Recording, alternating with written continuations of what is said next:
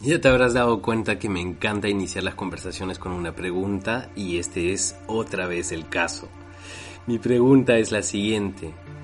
¿En qué no eres bueno? Ponte a pensar y trae eso a tu mente. ¿Ya lo tienes? Pues te voy a decir algo. Lo que acabas de decir es una gran mentira. ¿Cómo es eso que es una gran mentira si lo es? No es que no seas capaz de ser bueno en este alcance. Se trata que, por alguna razón, en algún momento en tu vida, decidiste tirar la toalla. Decidiste renunciar acerca de esto. Puede ser las matemáticas, puede ser cocinar, puede ser miles de cosas, pero no es más que una gran mentira. No es que no seas capaz de ser bueno. Se trata simplemente que dejaste de intentar. Y eso nos pasa a todos nosotros.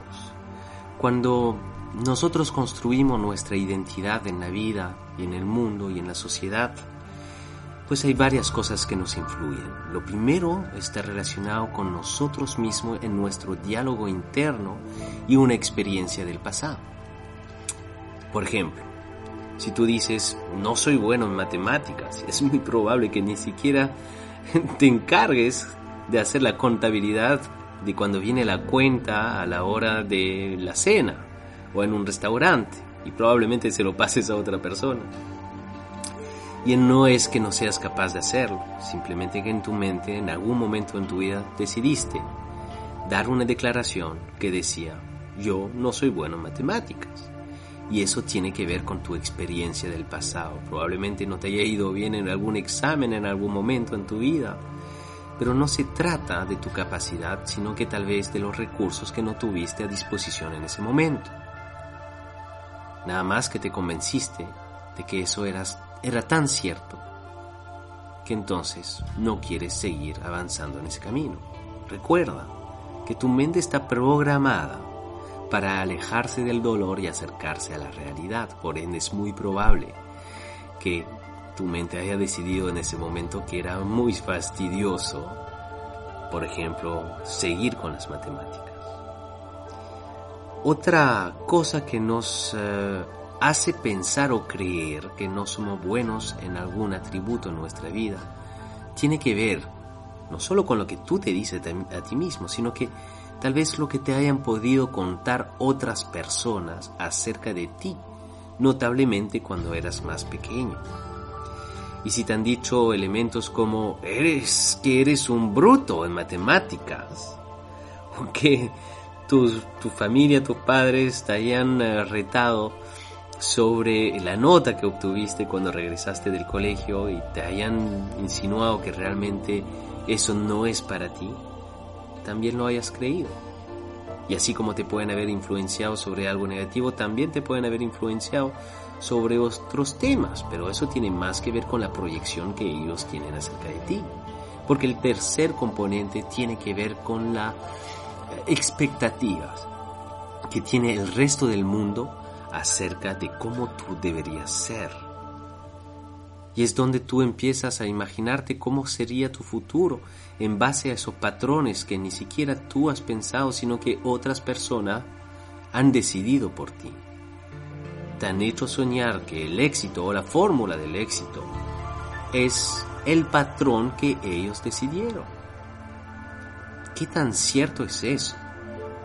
Pues a veces ni siquiera nos detenemos en pensar y terminamos actuando de una manera completamente irracional, haciendo cosas que no nos gustan. ¿Cuántos coaches he tenido yo que pasado los 45 años de edad me vienen a ver y me dicen, Mauricio, sácame de este trabajo porque lo odio? Y lo hacen muy bien, ¿ah? Ganan mucho dinero, son grandes gerentes, sin embargo, están ahí porque en algún momento alguien los proyectó a estar ahí. ¿Será ese tu caso? Me hago la pregunta. Sin embargo, en la identidad existe también un espacio que tiene que ver contigo y con tu futuro. Este espacio que yo llamaré autenticidad. este espacio en el cual tú puedes tomar la decisión de dejar de vivir una mentira, donde tú puedes realmente decidir en qué deseas ser bueno, en dónde le vas a poner el enfoque y tus energías. Y si este camino de perseverancia es aquel que se requiere para lograr tus objetivos, lo más probable es que logres realmente desarrollar todas esas competencias que tú pensabas que no eras bueno en ellas. Ponte a pensar en algo que tú creíste que era muy difícil hasta el momento en el cual lo enfrentaste. Mi recomendación para ti es listar todas estas cosas que tú dices y declaras que no eres bueno y empezar a reflexionar si vale la pena empezar a trabajar en ellas. Te doy un último ejemplo. Uno de mis coaches vino un día a verme para decirme que su sueño era ser gerente general de una gran multinacional. Y le hice una pregunta muy sencilla. Le dije, bueno, cuéntame, ¿cómo está tu nivel de inglés? Y me contestó, pues Mauricio, no, el inglés no es para mí. Imagínate qué tal barrera esta persona se está poniendo a su propio sueño. Si él hace esa declaración, es muy improbable entonces que logre una posición de alta gerencia en una multinacional. Se trata más de nuestro diálogo interno y empezar a trabajar en él y empezar a corregirlo y empezar a darnos cuenta de cuáles son nuestras creencias acerca de nosotros mismos, cuáles son los paradigmas que nosotros mismos nos hemos creado realmente para poder emprender un sendero hacia nuestro éxito. ¿En qué no eres bueno? ¿En qué eres bueno? Decide tú. No dejes que las demás personas decidan por ti.